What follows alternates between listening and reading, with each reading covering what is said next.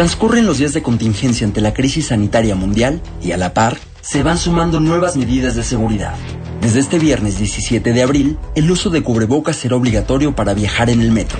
Esto con la finalidad de reducir la velocidad de contagio en la Ciudad de México ante la pandemia de COVID-19, medida que no sustituye la petición principal del gobierno federal. Tenemos que estar en nuestras casas. Desde los primeros días en que se declaró al COVID-19 como pandemia, la Organización Mundial de la Salud, OMS, emitió una serie de puntos a seguir, entre los que incluyó el uso de cubrebocas, medida que fue adoptada de inmediato por algunos ciudadanos sin la certeza o las instrucciones claras para hacer de este el uso correcto. Es la voz del gobernador del Estado de México, Alfredo del Mazo.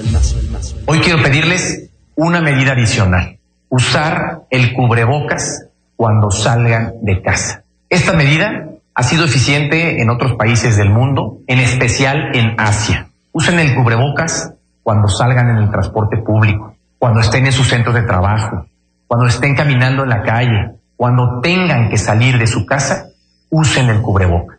El cubrebocas nos ayuda a evitar contagiarnos y también ayuda a que no contagiemos a alguien más.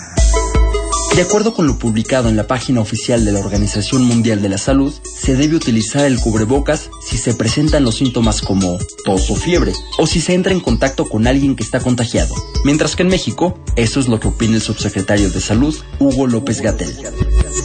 Estos cubrebocas sencillos, eh, clásicos que se pueden vender en los supermercados, en las tiendas, etcétera, no sirven para protegerlos. Entonces, que todo el mundo lo sepa, si yo me pongo un cubrebocas de estos convencionales, no me disminuye notoriamente el riesgo de que yo pueda adquirir no solo coronavirus, influenza, catarro común, metaneumovirus, más de 100 eh, o 200 virus que existen todos los días en todas partes del país y del mundo.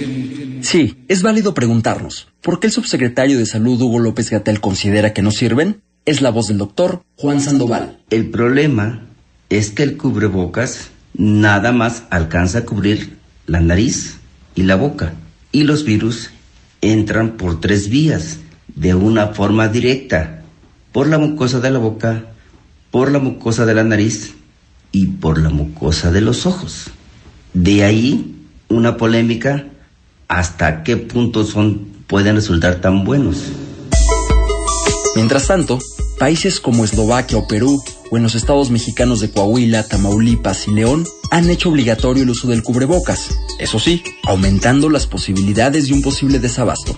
Es la voz de Tedros Adhanom, director general de la Organización Mundial de la Salud. Entendemos que algunos países han recomendado o están considerando el uso de ambas máscaras médicas y no médicas en la población general para prevenir la propagación del COVID-19. First and foremost, medical masks must be prioritized lo primero y más importante es que las máscaras médicas deben ser prioritarias para los trabajadores de la salud que se encuentran en la primera línea de respuesta. Sabemos que las máscaras médicas pueden ayudar a proteger a los trabajadores de la salud, pero el suministro global está agotado. Es preocupante que el uso masivo de máscaras médicas por parte de la población general podría exacerbar la escasez de estas máscaras especializadas para las personas que más lo necesitan. En algunos lugares esta escasez está poniendo a los trabajadores de la salud en un verdadero peligro. En el reportaje publicado en la edición de abril de 2020 de la revista The Economist, titulado ¿Debería usar la gente mascarillas para evitar la propagación del SARS-CoV-2? Analizan el debate mundial que hay sobre el uso del cubrebocas y comparan la eficacia del modelo tradicional con el de uso médico, catalogado como N95. Esto por el 95% de eficacia que tiene dicho cubrebocas. De acuerdo con un metaanálisis realizado por el doctor Mark Love de la Universidad de McMaster en Canadá, no existe gran diferencia entre los dos cubrebocas, siendo el N95 más caro, incómodo y difícil de conseguir. A esto se suma la voz de Lin Shufeng, epidemióloga de la Universidad de Oxford, quien recomienda dar un mensaje a la ciudadanía de responsabilidad, es decir, se tengan o no los síntomas del COVID-19, si sales de casa, debes utilizar una mascarilla o cubrebocas, ya que servirá como barrera para evitar la propagación de partículas o gotas de saliva. La mejor manera de seguir estos consejos y evitar los riesgos que menciona el director de la OMS es fabricando máscaras caseras, de preferencia transparentes para que cubran todo el rostro y así disminuir la probabilidad de contagio.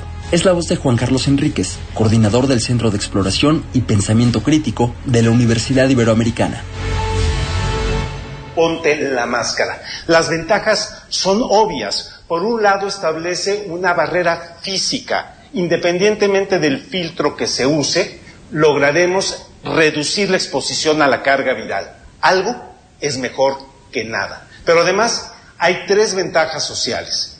Por un lado, quien usa la máscara establece una distancia con respecto a los demás que no se logra cuando no usamos nada. En segundo lugar, el que usa máscara se toca menos veces la cara. Y en tercer lugar, si muchas personas están usando la máscara en el transporte, se hace presente el tema. Estamos ante una contingencia. Es necesario analizar cada una de las medidas que estamos implementando para evitar la propagación del COVID-19. Ahora es el momento de preguntarnos en qué podemos mejorar y cuestionar las medidas tomadas por las autoridades federales y estatales. Queremos saber tu opinión. Me encuentras en Twitter como arroba cejamorán o a la estación como arroba ibero909fm. Por cierto, aquí un dato para no olvidar. Ante los cuestionamientos al gobierno federal sobre la venta de cubrebocas a China y luego la compra de los mismos a un precio mayor, el secretario de Relaciones Exteriores, Marcelo Ebrard, aclaró que fue una estrategia necesaria para seguir en buenos términos económicos con el gigante asiático. México es el octavo exportador del mundo de equipo y productos médicos. Si México en febrero hubiera tomado la decisión de cerrar la exportación, porque ni modo que digas, a ver, no vamos a exportar a China, ¿eh? nada más. Primero, no tendríamos hoy este tráfico aéreo.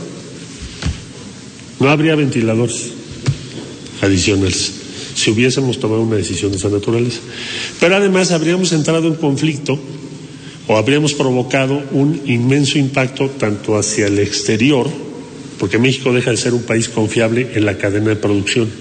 Si tú tomas una decisión de esas, en una crisis, y dices, nadie va a exportar porque yo lo necesito en el futuro, en ese momento México se convierte en un país en donde nadie va a invertir.